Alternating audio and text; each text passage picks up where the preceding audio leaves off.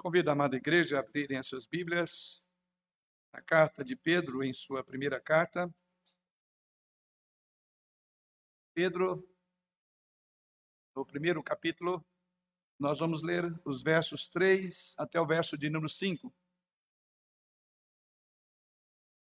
Primeira epístola de Pedro, capítulo 3, o capítulo 1, a partir do versículo 3 até o verso de número 5, quando assim nos diz o Senhor através da sua palavra.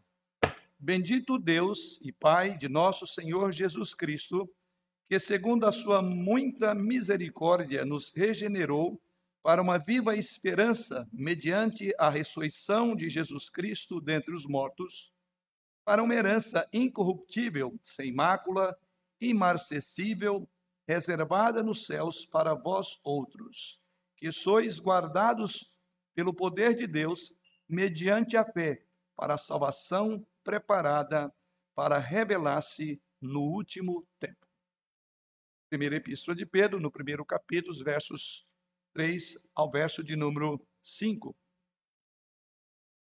Irmãos, na semana passada nós iniciamos uma nova série, uma nova série com base no primeiro na primeira epístola de Pedro, como estamos continuando agora. E estamos olhando para essa carta com um foco em viver como exilado no mundo, que foi exatamente o tema da semana passada. Mas é curioso quando você olha esse tema, exílio, exilado, você verá que esse tema, de alguma forma, ele percorre todas as escrituras sagradas. E assim eu poderia lembrar aos irmãos aqui que esse tema ele é prevalecente a partir do Antigo Testamento, quando ali em Gênesis, a humanidade é exilada como consequência do pecado. Deus expulsa o homem para um exílio da presença do Senhor. Quando você caminha um pouco mais, você verá no livro de Êxodo os filhos de Jacó, que se tornarão a nação de Israel, eles encontram-se também no exílio e ali passam cerca de 400 anos e nós acompanhamos como eles saíram daquele exílio quando meditamos no livro de Êxodo. Assim, o reino do norte de Israel também é, trata da maneira como o povo foi levado para o exílio pelos assírios e Daniel, que era um dos mais promissores israelitas, ele é levado para o exílio também para a Babilônia. E assim você verá que o Antigo Testamento ele termina com um grande esforço para restaurar o povo de Israel, restaurar o povo, por assim dizer, dos vários e sucessivos exílios é, para os quais Deus havia lançado ou remetido. E quando nós olhamos ali a, a partir de Esdras e Neemias, você poderá perceber que não houve uma restauração completa do exílio.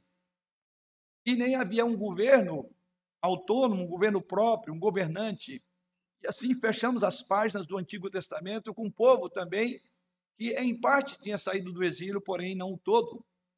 Entramos no Novo Testamento e você perceberá que quando Jesus Cristo veio ao mundo, Israel queria o que? Alguém que os libertasse de um período de domínio romano. E eles queriam então que Jesus Cristo restaurasse a sua glória. Mas a ideia de restauração, de sair daquele domínio romano, era equivocada em relação aquilo que Jesus Cristo veio fazer. Então, o tema exílio é um tema muito comum em todas as escrituras. Quem lê as escrituras certamente já tem, já está de alguma forma familiarizado com esta imagem.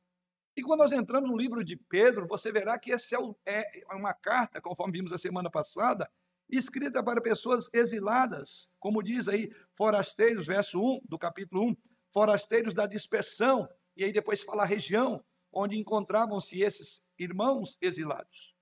Essa noite, o nosso propósito, então, é caminhar com os irmãos, prosseguir do versículo que terminamos a semana passada, ou seja, verso 2, e entrando agora um pouco mais na carta, e vamos contemplar o que nos ensina os versículos 3 a 5 da carta de Pedro aos exilados. O que nós encontramos nesta, nesses três versículos?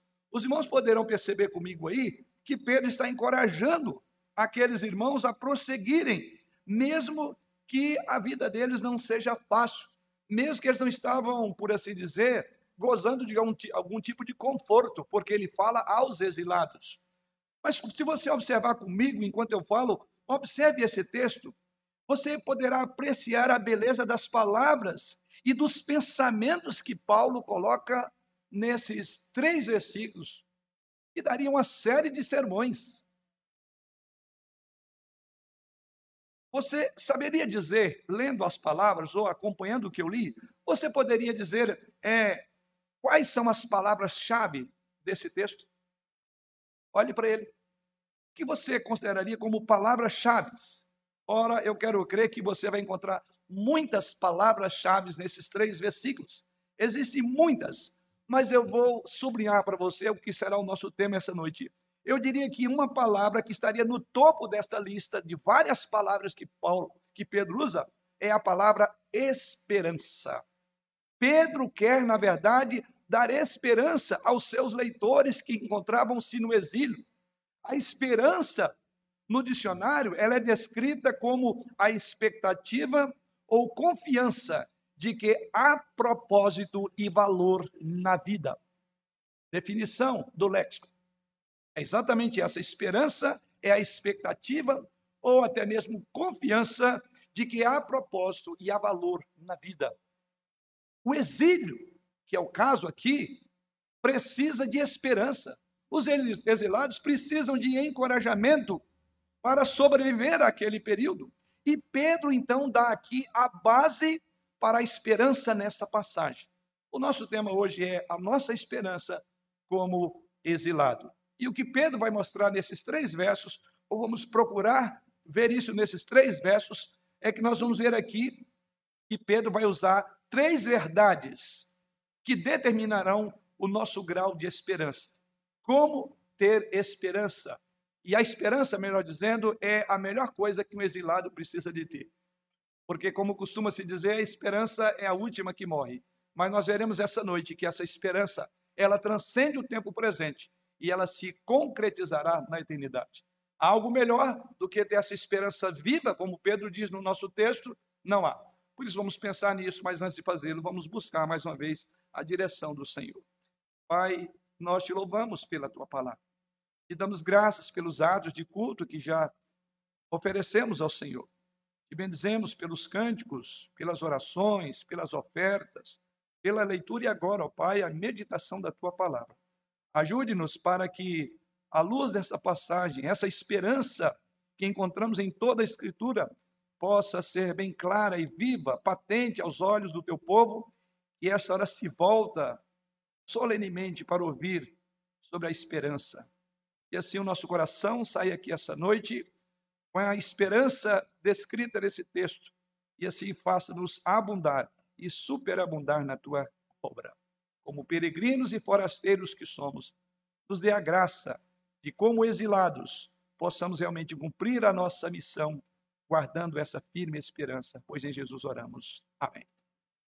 Pois bem, conforme dissemos, Pedro, então, três verdades se destacam no meio de tantas palavras importantes, onde no topo dessas palavras coloque a palavra esperança. Veja que é exatamente isso que Pedro coloca. Verso 3. Bendito Deus e Pai de nosso Senhor Jesus Cristo, que segundo a sua muita misericórdia nos regenerou para uma viva esperança. Essa é a palavrinha. Nos regenerou para uma viva esperança. Qual é a primeira verdade que nós podemos olhar para o texto e perceber? A primeira verdade para a nossa esperança como exilado é a verdade de que Deus, o Pai de nosso Senhor Jesus Cristo, está no comando da história. E Deus, o nosso Pai amado, domina todas as circunstâncias. Como vimos a semana passada, Deus, por assim dizer, remeteu o seu povo para aquele exílio.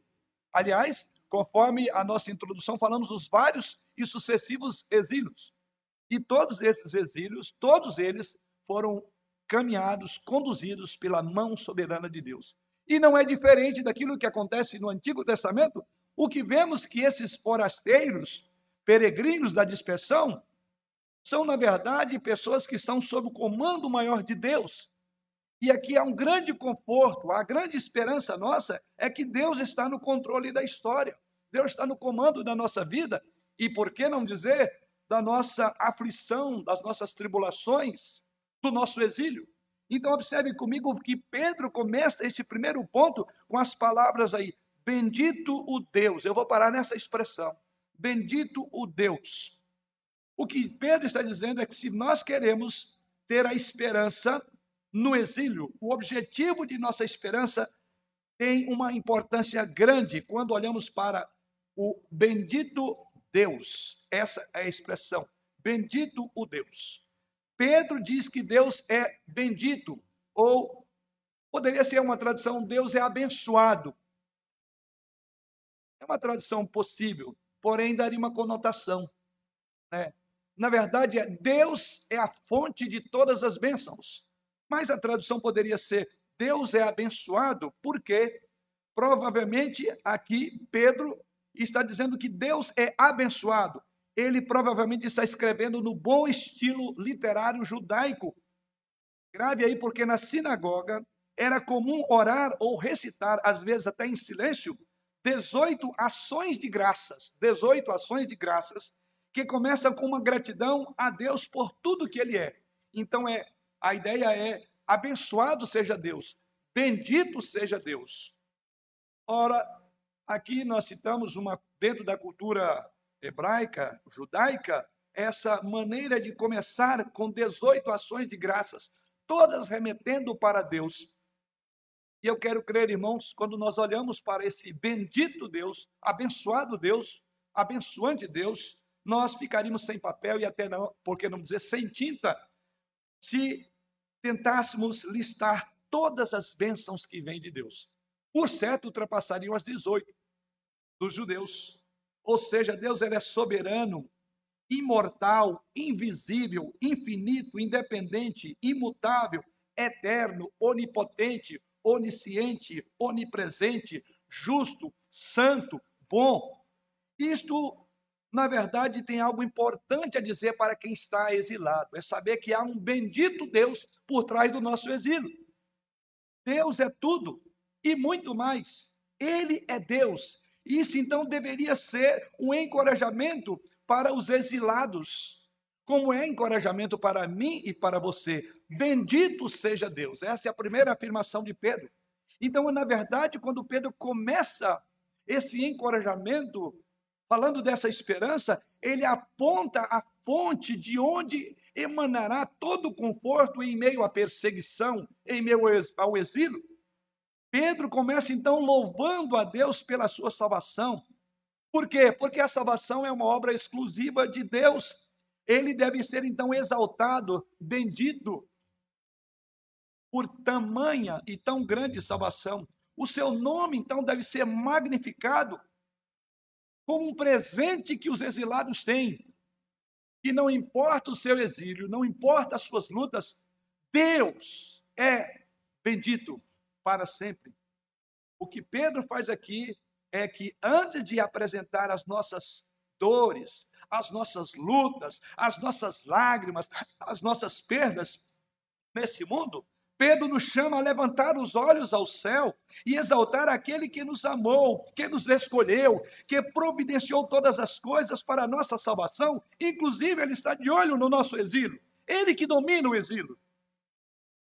Quando exaltamos a Deus por quem Ele é e por aquilo que Ele fez por nós, sentimos-nos então fortalecidos ou fortalecidos para enfrentarmos as nossas leves e momentâneas tribulação. E aqui eu estou referindo-me palavras de Paulo.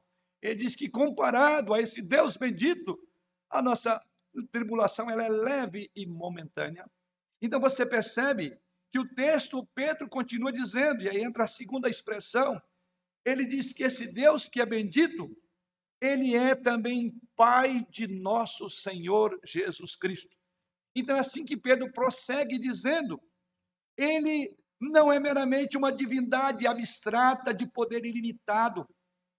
Ele não é apenas uma força, ou ele não é uma força, ele não é um motor imóvel, ele é uma pessoa. Esse Deus que domina o universo e que coordena todas as coisas, Ele é um Deus que se afeiçoa a nós porque ele é um pai. Essa palavra não precisa ser explicada, porque todos nós, no nosso contexto, sabemos o que significa a figura de um pai. Essa é a ideia. Ele é uma pessoa e sempre foi uma pessoa, porque ele diz que ele é pai de nosso Senhor Jesus Cristo. E Jesus Cristo é eterno. Então a relação trinitariana é de afeição, é de paternidade, ele é o pai de nosso Senhor Jesus Cristo. Então essa pequena frase traz à tona um aspecto muito lindo e encorajador da natureza de Deus. Ele é um pai. Mais grave, ele não é um pai exatamente como nós humanos somos, porque a nossa paternidade é falha. Nós erramos na dosagem da correção, o amamos de forma equivocada. Desde a eternidade, o texto diz que Deus é Pai, Ele era Pai de Jesus Cristo. O que significa dizer que havia um relacionamento no Deus, em Deus, um relacionamento verdadeiro, e esse relacionamento é de afeição, porque Ele ama o Filho, e o amor de Deus Pai é um amor da eternidade, quando Ele, ele compartilha o seu caráter. Então, quando a Bíblia, irmãos, diz que Deus amou ao mundo, ao ponto de enviar o seu filho, nós precisamos entender que ele amou o filho primeiro. Por ele ter amado o filho primeiro, diz que ele amou o mundo, ou seja, a base do relacionamento do amor de Deus por nós tem como sua base a própria eternidade. Aliás, uma das definições do ser de Deus é Deus é amor. Então veja que coisa maravilhosa. Ele é amor. Essa é a maravilha do seu amor. Deus ama seu filho como qualquer pai, exceto mais do que qualquer pai terreno. E diz que esse Deus, ele é o pai de nosso Senhor Jesus Cristo. Então, o que significa isso para essa primeira parte da nossa reflexão? Significa então, irmãos, que como exilados temos esperança, porque admiramos um Deus que é que não é apenas inacreditavelmente maior do que tudo que podemos imaginar em poder, em autoridade, mas também um Deus amoroso, um Deus bondoso, um Deus que é muito melhor do que qualquer pai, melhor que o mundo já teve. Isso então traz esperança. Essa é a estrutura do modo de pensar de Pedro. Uma vez que ele está falando para uma comunidade que sofria por serem exilados, então ele tem essa, essa bênção ou esse reflexo, olhe para as bênçãos que vêm de um Deus que é soberano, mas um Deus que é Pai. Como podemos aplicar isso? A minha pergunta, querido, é: quem é o seu Deus? O objetivo de um exílio nesse mundo é conhecer o verdadeiro Deus. É no nosso exílio que nós vamos conhecer um Deus e Pai. É dentro dele que nós vamos ter um contraponto significativo entre um exilado e alguém que tem o seu Deus como seu Deus e Pai. Muitos deuses, quero crer, disputam a nossa lealdade nesse mundo, nesse mundo de exilado. Devemos então fazer um inventário em nossas próprias vidas para determinar quais ídolos têm tomado mais lugar, pois somos exilados em um mundo de muitos deuses. E todos estão concorrendo, por assim dizer, a nossa lealdade em relação a Deus. Mas saiba o que Deus diz: Deus é ciumento e nos atrai apenas para si mesmo. Ele não admite dividir o seu amor. A Bíblia nos leva a querer conhecer a Deus, que é tudo aquilo que nós precisamos. Então, essa é a primeira aplicação. Então, queridos irmãos, conhecer a Deus não é meramente teórico, não é um assunto apenas da mente e do intelecto.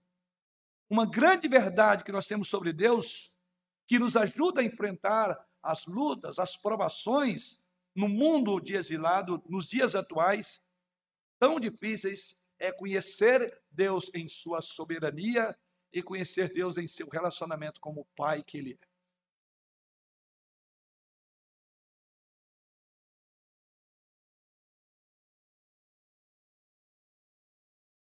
Ele é soberano, sim. Reina e domina sobre todas as nações, sobre as pessoas, sobre o evento da história, a grande história do universo e a pequena e talvez você diga insignificante história sua. Isso então nos dá esperança. Quando somos tentados a nos esperar, nos desesperar em função das lutas que nós travamos, você pode acordar no pior dia da sua vida e renovar a sua esperança, porque você tem um bendito Deus e Pai. Pai de nosso Senhor Jesus Cristo. Um Deus soberano. Um Deus a quem amamos. E esse Deus soberano tem uma relação de afeto profundo com seus filhos, porque eles são seus filhos. Essa é a primeira verdade que nós olhamos no texto sagrado. Mas o apóstolo Pedro não para por aí. Assim, nos remete a uma segunda verdade que nós encontramos nesses versos. E então, ainda no, no versículo 3, a parte B, a parte final, diz que esse Deus, ele, segundo a sua misericórdia, nos regenerou para uma viva esperança mediante a ressurreição de Jesus Cristo dentre os mortos. Em segundo lugar, aqui Pedro vai dizer: esse Deus e Pai, é nele que nós temos uma identidade. A nossa identidade está exatamente nele. Esta relação de paternidade se estabeleceu a partir, vamos assim dizer, do DNA dele, ou melhor, o nosso DNA vem dele. Então é um vínculo muito profundo, porque a nossa identidade está tem significado a partir de Deus, que é o nosso Pai. Pedro, então, continua no versículo 3, e, é, na verdade, esse versículo 3, ele começa no versículo 3 e termina no, na, na estrutura do texto em grego, é uma frase só. Então, você leria essa frase todinha. Ou seria assim, segundo a sua muita misericórdia, nos regenerou para uma viva esperança, mediante a ressurreição de Jesus Cristo dentre dos mortos, até o versículo de número 5. Ou seja, a ação-chave, a palavra-chave desta ação aqui de Deus, é, que nos fez uma nova criatura, fez-nos nascer de novo. Então, a sessão inteira está falando de novo nascimento. Do DNA. O DNA desses peregrinos e forasteiros para o mundo, diz o texto que eles têm um DNA ligado ao próprio céu. A ideia aqui é de concepção de novo nascimento, porque o texto sagrado diz no versículo de número 3 que ele nos regenerou. É a palavra que descreve o novo nascimento, regenerar, gerar segunda vez. Então, esse Deus que nos amou, ele próprio que nos gerou ou regenerou. É o novo nascimento, tem a ideia de concepção ao invés de nascimento físico, ou conceber a partir da divina semente através do Espírito Santo. A ideia é que Deus tem filhos e eles são aqueles gerados por Ele mesmo. Ele os gera. Então, como exilados, podemos encontrar conforto no fato de que o Pai de nosso Senhor Jesus Cristo, como afirma Pedro, é alguém que nós podemos confiar, porque ele também nos fez, ele nos fez nascer de novo, nos regenerou, usando a linguagem de Pedro, a palavra é usada apenas aqui. E no versículo 23, ele diz lá: Pois fostes, ainda no capítulo 1, verso 23, pois, fosse, pois fostes regenerado. A palavrinha de novo, e ele vai dizer: Como é que isso aconteceu? Como é que você nasceu de novo? Como você foi regenerado? Ele diz: Não de semente incorruptível, mas de incorruptível, mediante a palavra de Deus, a qual vive e é permanente. O modus operandi, a maneira como isso se deu, é exatamente como Pedro disse, por meio da palavra, Deus despertou fé no coração, e você nasceu de novo, e você hoje é uma nova criatura. Então ele disse: esse Deus é exatamente aquele que fez gerar uma nova vida, e há então uma nova esperança no coração dos exilados. Então Pedro diz exatamente isso, que nasceu de uma semente, verso de número 23, incorruptível. Ou seja, somos filhos de Deus. E isso faz toda a diferença no mundo de exilados. Quem é que, em meio às suas lutas, às suas provações no mundo lá fora, o homem natural, pode, na hora da angústia, olhar para o céu e clamar pela graça de um Deus maravilhoso, onipotente, onisciente, sabedor de todas as coisas? Quem é que pode dizer, Abba, Pai? Quem é que pode olhar para Deus e dizer, Papai? Você quer encontrar mais graça, misericórdia, mais conforto, mais esperança do que esta que Pedro está dizendo? Então, isso que enchia o coração desses peregrinos e forasteiros. Como é aquilo que enche o nosso coração e as nossas lutas na peregrinação por essa terra. Somos filhos de Deus. Isso então faz toda uma diferença para quem é um exilado. Posso olhar para a minha certidão no nascimento e ver que Deus é meu Pai. Todos nós estamos preocupados, aliás, preocupados, ultimamente tem havido muito isso, as pessoas estão preocupadas com o seu, é, o, o seu histórico familiar, aí pega o nome, sobrenome, então qual é a minha linhagem? Besteira, sua linhagem está lá em Adão, é ruim, é péssima, você está querendo um sobrenome bonito aí, achando que é a família nobre? Tudo está perdido. Sabe o que você vai encontrar no final do seu DNA? Morte. Porque o salário do pecado é a morte. O dia que comeres morrerás. Então, essa é, essa é a, sua, a sua descendência. A gente está cheio de achar bonito, eu sou descendente. Não, você é descendente de Adão e Eva. Não precisa gastar dinheiro com isso, não. Olhe para lá. Mas aqui, essa sim, esse RG, todo mundo e todo crente é feliz. Você fala, eu tenho como sobrenome cristão, filho de Deus. Tem coisa melhor? Não entendo que a gente fica tão preocupado em saber qual é a nossa descendência, a nossa árvore genealógica, porque a árvore genealógica de Adão é a péssima. É tão ruim que Jesus Cristo veio trazer uma nova árvore genealógica. E é a partir dele, do sangue dele, é que nós somos ressuscitados para uma viva, olha a palavrinha do verso 3, viva esperança. Porque não há esperança no mundo como o nosso, senão uma esperança que desce do céu. É isso que Paulo, é isso que Pedro então coloca. Mas Pedro, na sequência, ele usa três frases para descrever melhor essa ideia de ser gerado de novo. E assim ele prossegue dizendo, ainda no verso de número 3, segundo a sua muita misericórdia.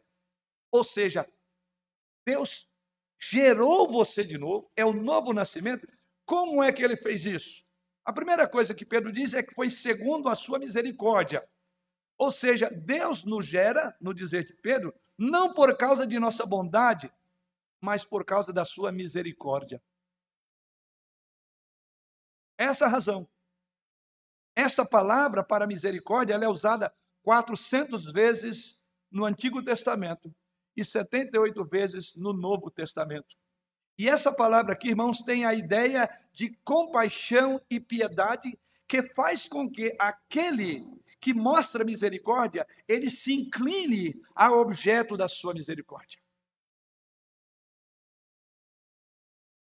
É mais do que meramente conter a ira. É um ato de mostrar misericórdia, se inclinar em compaixão por aquele que está aflito.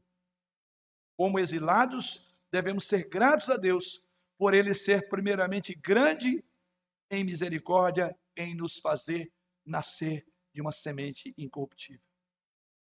Mas Pedro prossegue dizendo, a próxima palavrinha ele diz que ele foi segundo a sua misericórdia que ele fez isso.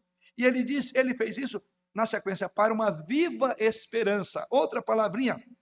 Ou seja, este novo nascimento ou esta concepção, ela produz uma nova esperança. E aí Pedro chama de esperança viva. A esperança o que é? É uma expectativa de que o que está acontecendo é para o nosso bem. Todas as coisas, diz Paulo, contribuem para o bem daqueles que amam a Deus. Você entende? É isso que está aqui. Quando Deus desperta em você uma viva esperança, tudo é para o bem. Não há nada errado nisso, até mesmo o seu exílio. Essa esperança pode vacilar quando as circunstâncias da vida não correspondem às nossas expectativas, ou seja, ela nos balança. Como posso viver esperançoso quando está me doendo, quando eu estou sofrendo? Ele nos gerou para termos uma esperança nele e não nas circunstâncias da vida. As circunstâncias vão e vêm. São como é como nosso, o nosso tempo, uma variação muito grande. Mas a esperança viva é por causa dele. Então a promessa de nosso Pai é que temos uma esperança viva. Ele nos gerou para ter a esperança nele. Então a ideia é que a esperança não é algo estático, há uma esperança e misericórdia suficiente para cada circunstância, cada ocasião. Ou seja, cada vez que doer no seu exílio, saiba que para aquele momento da sua dor, a graça é maior. Como foi a graça de Deus para Paulo, que por três vezes pediu para que Deus tirasse o espinho na carne. Paulo pediu ao Senhor uma, pediu duas, pediu três vezes, e nenhuma das três Deus conferiu aquilo que ele queria. Mas Deus, em, nas três vezes, diz: Olha, a minha graça te basta. Aí Paulo entendeu, reinterpretou a sua dor, que continuava, o espinho estava lá, mas ele diz: Olha, o poder de Deus se aperfeiçoa, a graça se manifesta quando dói mais. Então, o que eu vou fazer de boa vontade? Vou me gloriar, porque quando sou fraco, então é que sou forte. Você entende isso? Há esperança e misericórdia suficiente para cada etapa do seu exílio. O profeta Jeremias, que é um profeta, um profeta inclusive do exílio no Antigo Testamento, ele falando das misericórdias de Deus, um texto bem conhecido, ele diz que essas misericórdias se renovam a cada manhã. A ideia é que o sangue de Cristo está em nós e essa é a esperança da glória. É algo vivo. Mas Pedro prossegue ainda numa outra palavrinha. Observe na sequência. Então ele fala que foi segundo a sua misericórdia para uma esperança viva, e ele prossegue e conclui dizendo: mediante a ressurreição de Jesus Cristo dentre os mortos. A nossa vida não é somente a vida vinda do Pai por causa da sua misericórdia, e produz uma esperança viva, como Pedro diz, mas ela tem a melhor base de todas. Esse outro elemento, essa outra frase, é a base de onde emana toda a fonte da misericórdia. Ele diz, mediante a ressurreição de Jesus Cristo. Ele está apontando para a base, o fundamento de uma esperança que não frustra, porque foi mediante, com base no sangue de Jesus Cristo. O que Pedro está dizendo aqui, irmãos, é que a nossa nova vida vem daquele que venceu a morte e da vida através da ressurreição de Jesus Cristo. Então, como um teólogo disse que Jesus Cristo se tornou o exílio definitivo na cruz. Ele disse: Deus meu, Deus meu, por que me desamparaste? Você quer conhecer o exílio? Você jamais entenderá, a menos você olhe para Cristo que foi exilado por causa de você. Ele foi tirado. A face do Pai não foi favorável a ele. Porque o Pai não estava olhando para o seu filho, mas olhando para pecadores como eu e você, e por causa do seu pecado, Jesus Cristo foi exilado da face de Deus. Você está entendendo? Que Pedro está confortando esses exilados. Ele diz: olhe para a cruz. Olhe o exílio que ele sofreu. Ele foi abandonado pelo Pai. Ele foi punido. Ele foi exilado por sua causa. Anime-se. Mediante a ressurreição de Jesus Cristo, Naquele momento em que ele diz, Pai, ou oh Deus meu, Deus meu, por que me desamparaste? Naquele momento ele experimentou a realidade última de um exílio. Tem um exílio pior, é aquele que vem depois da morte. É melhor sermos peregrinos e forasteiros, no exílio temporário, para não sermos exilados da face de Deus. Aqueles que querem bem aqui e que perseguem a igreja, um dia eles serão banidos da face de Deus e lá eles serão os exilados. E nós estaremos com o Senhor para toda a eternidade. Glória a Deus por isso. Louvado seja o Senhor. Pense nisso, querido. Ele fez isso por você e por mim. Ele sofreu exílio da face de Deus. Foi tido por maldito. Nós estamos desgarrados, diz Isaías, mas o castigo foi sobre nós. E esse fosse o fim da história, não teríamos esperança. Sábado, após a ressurreição ou a crucificação, foi um longo dia para o planeta Terra. Mas o domingo, o domingo de Páscoa chegou e Jesus Cristo venceu a morte. E as Escrituras nos afirmam que ele ressuscitou dos mortos. Ou seja, ele conquistou o exílio. Ele foi exilado e venceu o exílio por mim e por você. Ele conquistou o exílio. A vida que temos do Pai é possível através da maravilhosa e vivificante obra na ressurreição do próprio Jesus Cristo. Um teólogo disse que nós vivemos a vida para frente, mas só podemos entendê-la olhando para trás.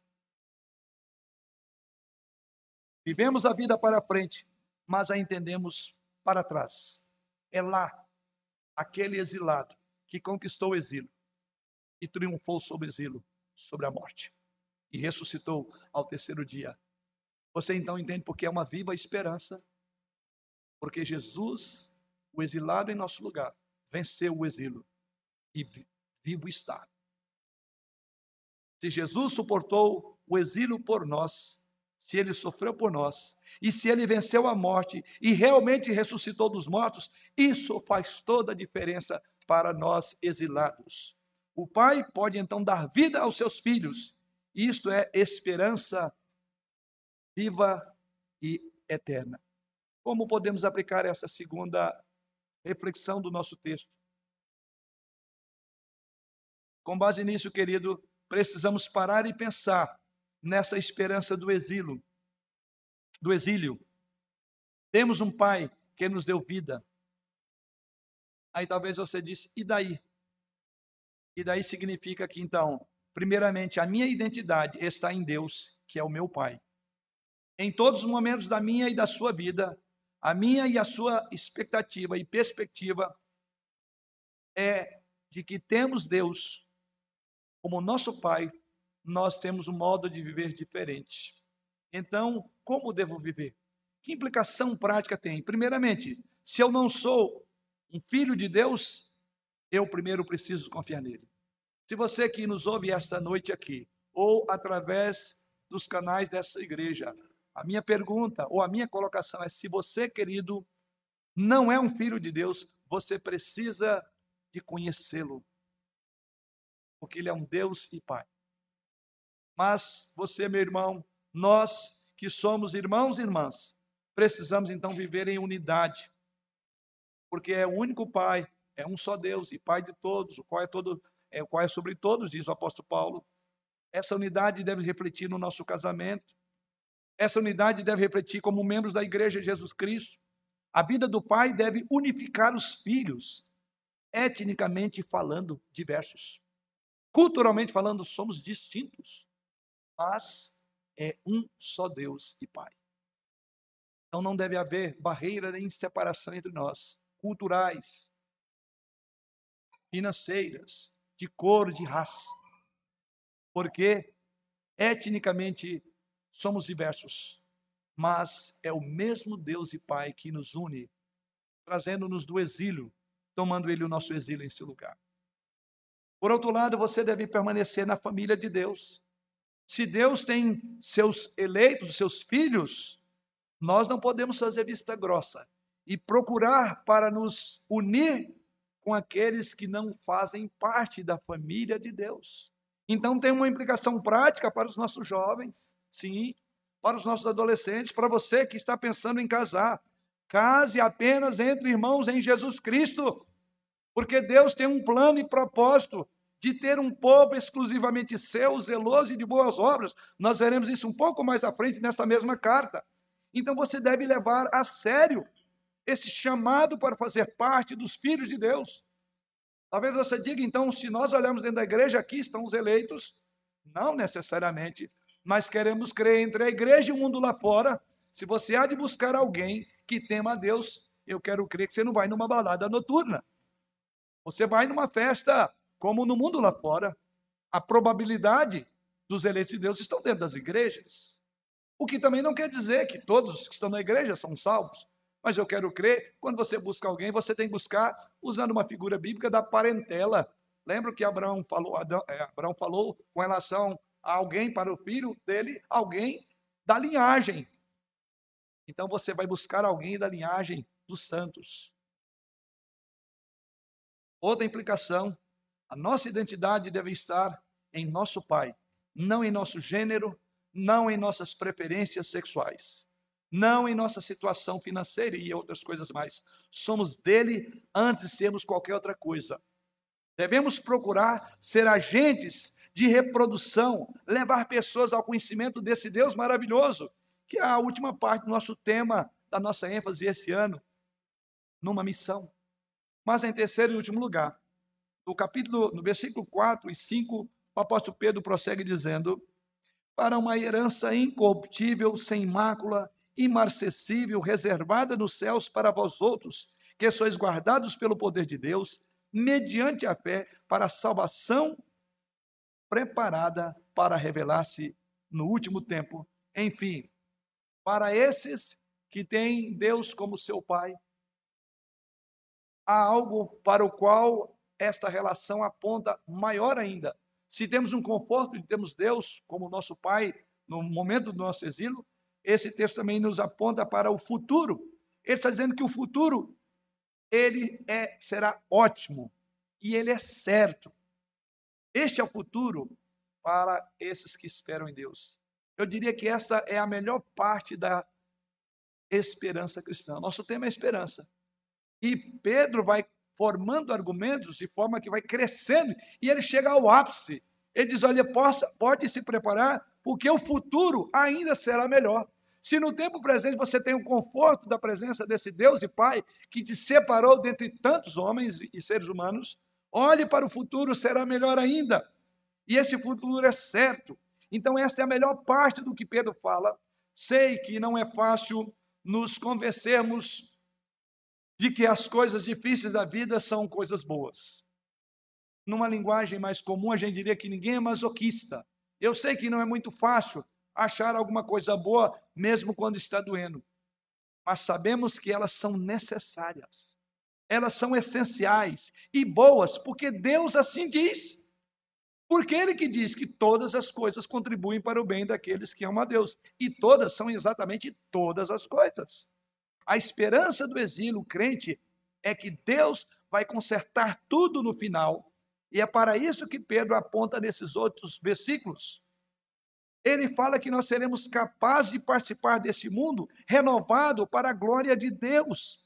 Esse é o destino da nossa esperança. E Pedro usa a palavra herança no verso de número 4. Veja, para uma herança incorruptível. Para descrever esta maravilhosa esperança futura do cristão, Pedro vai usar umas outras palavrinhas. Como é esta herança? É diferente da herança que nossos pais nos deixaram e diferente da herança que nós deixaremos aos nossos filhos. Que herança é essa? Então, nesses outros dois versículos, Pedro fala pelo menos de quatro descrições do, de que herança é essa, dessa herança futura. A primeira delas, ele diz que ela tem um valor eterno, visto na palavra incorruptível. As três palavras usadas para descrever essa herança é que ela é incorruptível, sem mácula e imarcessível. Então, essa é primeira coisa. É uma herança que se diferencia de todas as outras, porque ela é incorruptível, sem, má, sem mácula e ela é imarcessível. A ideia aqui é que essa herança, ela não vai embora. Você não perderá. Daí a ideia de que ela tem um valor que transcende o tempo e espaço. Essa herança é de valor eterno. Outras frases para descrever isso seria mais ou menos o seguinte: que esta herança ela é, é como aquilo que não se decompõe, não é manchado pelo pecado e nem perde o brilho. Não se decompõe, não é manchado pelo pecado e nem perde o brilho. Deixe ilustrar isso de uma forma prática, ou seja, essas três palavras seria como primeiro, não é como um rato que cai em uma das nossas ratoeiras e apodrece e depois começa a dar mau cheiro. Não é como o pão que cai atrás da geladeira e depois fica mofo. E ao mesmo tempo não é como uma boa camisa que você eventualmente tenha e na primeira lavada ela se desbota, desbota e não pode ser utilizada novamente. Ou seja, é algo sempre perfeito. Isto é a esperança dos exilados. É de valor eterno. Mas Pedro prossegue dizendo ainda no verso 4: reservada nos céus para vós outros. Ou seja, ela é também segura, é de valor eterno, mas ela é segura. Porque Pedro diz, ela está reservada nos céus para vós outros. Ou seja, é uma grande segurança nós sabemos que a nossa herança está segura.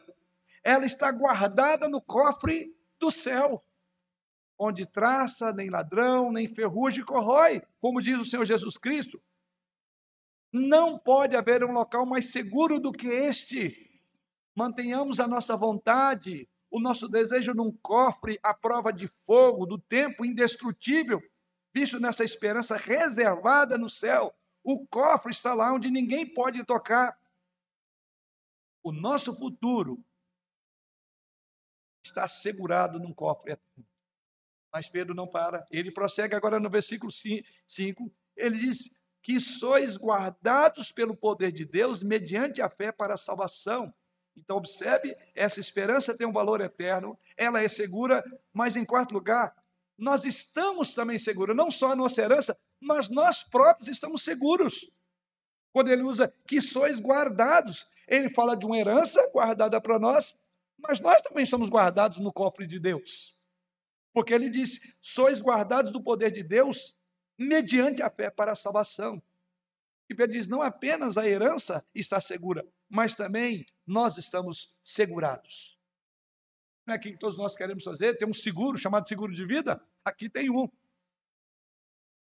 E esse é o verdadeiro seguro. Ou seja, não apenas nossa herança está guardada, mas nós também estamos guardados. Deus guarda os seus filhos. Estamos em suas mãos. Ele ama seus filhos. E ele é o guardião das nossas almas. Ele nos mantém seguros quando nós confiamos nele, pela fé. Por isso que ele diz aí que sois guardados pelo poder de Deus mediante a fé para a salvação. E em último lugar, ele continua dizendo: esta herança está preparada para revelar-se no último dia, ou seja, não teremos que esperar para sempre. É de valor eterno, é segura, estamos seguros e não teremos que esperar para sempre. Visto nessa expressão, o texto termina dizendo: preparada para revelar-se no último dia. Esta é uma frase um tanto quanto difícil, mas muito boa, maravilhosa. Esta é uma frase que fala que enquanto estivermos na dura terra do exílio, queremos que esse exílio acabe logo. Ninguém deseja viver como exilado para sempre. Isto é compreensível. Aliás, é como uma criança. Eu creio que todos já tiveram filhos nessa idade. Quando você começa uma viagem um tanto quanto longa, a primeira coisa que ele fala nos primeiros cinco minutos é: já chegamos, já chegamos.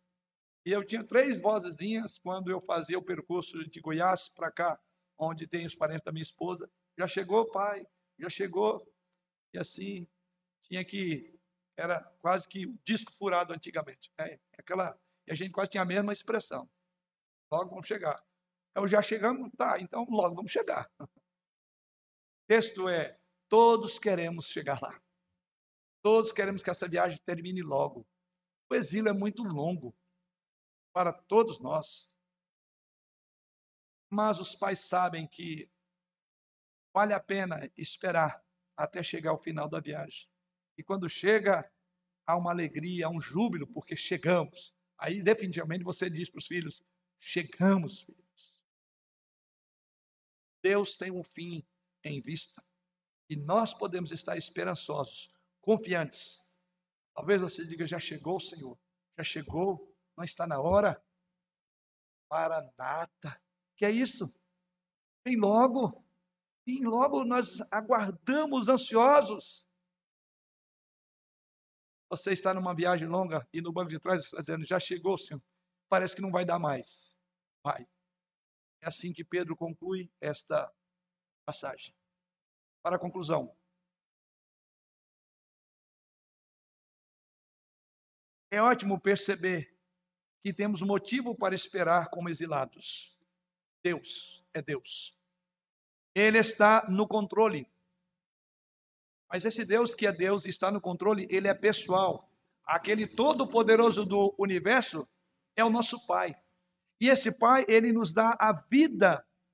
E nós temos vida em seu sangue.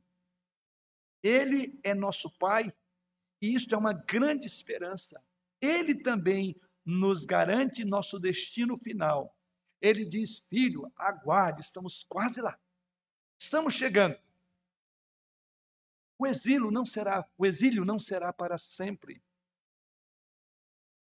E eu tenho uma pergunta final. Qual é a herança que todos nós esperamos? É uma rua de ouro? Uma casa grande? Um registro de saúde perfeito? Onde você possa preencher a sua conta bancária e ter muito dinheiro. Aliás, essa é uma imagem que até cantamos, ruas de ouro e etc., quando a nossa viva esperança se concretizar. Eu acredito que isso faz parte da nossa esperança. Mas a grande ideia da grande esperança, o certo é que a dor acabará. É um local onde a maldição será completamente revertida. Haverá paz. Haverá shalom. Perfeição. Mas parece estar faltando alguma coisa ainda mas acho que a maior realidade de nossa herança é que nós estaremos com Jesus. Ele é a nossa herança. Ele é guardado para nós e nós somos guardados para Ele. O Pai de nosso Senhor Jesus Cristo é o nosso Pai. E vai haver uma união com o Filho dele. Nós estaremos com Jesus. E no versículo 8 desse capítulo, nos é dito que, ainda que não o vejamos, nós o amamos. Verso 8: A quem não havendo visto, a mais. Que coisa. Ainda que nós não vemos, nós amamos Jesus. E a esperança é esta. O céu será céu por causa de Jesus. Quando você pensa no céu, você pensa na rua de ouro e etc. É um conceito ainda muito pequeno. O céu só será céu por causa de Jesus. A nossa esperança é estar eternamente com Ele, em unidade com nosso irmão mais velho, nosso Deus, aquele que nos chama de amigo. A maior glória do céu é olhar para aquele que nos remeteu para lá. É olhar as suas marcas, é olhar ao seu lado e dizer quão grande amor. O céu é estar com Jesus. Eu quero concluir com uma estrofe do hino dos Arautos do Rei que fala: O céu é Jesus. Pois não existe céu sem Jesus. Não existe paz sem Jesus. Sem Ele, a riqueza do universo é sem valor. Para que mar de cristal sem Jesus? E flores que não murcham sem Jesus? Para que viver para sempre sem ter a companhia de Jesus? Eu volto a afirmar: o céu é aqui e aqui Jesus está. Nossa, maravilhosa esperança. Glória seja dada ao Cordeiro dos Cordeiros, ao Senhor dos Senhores. Amém.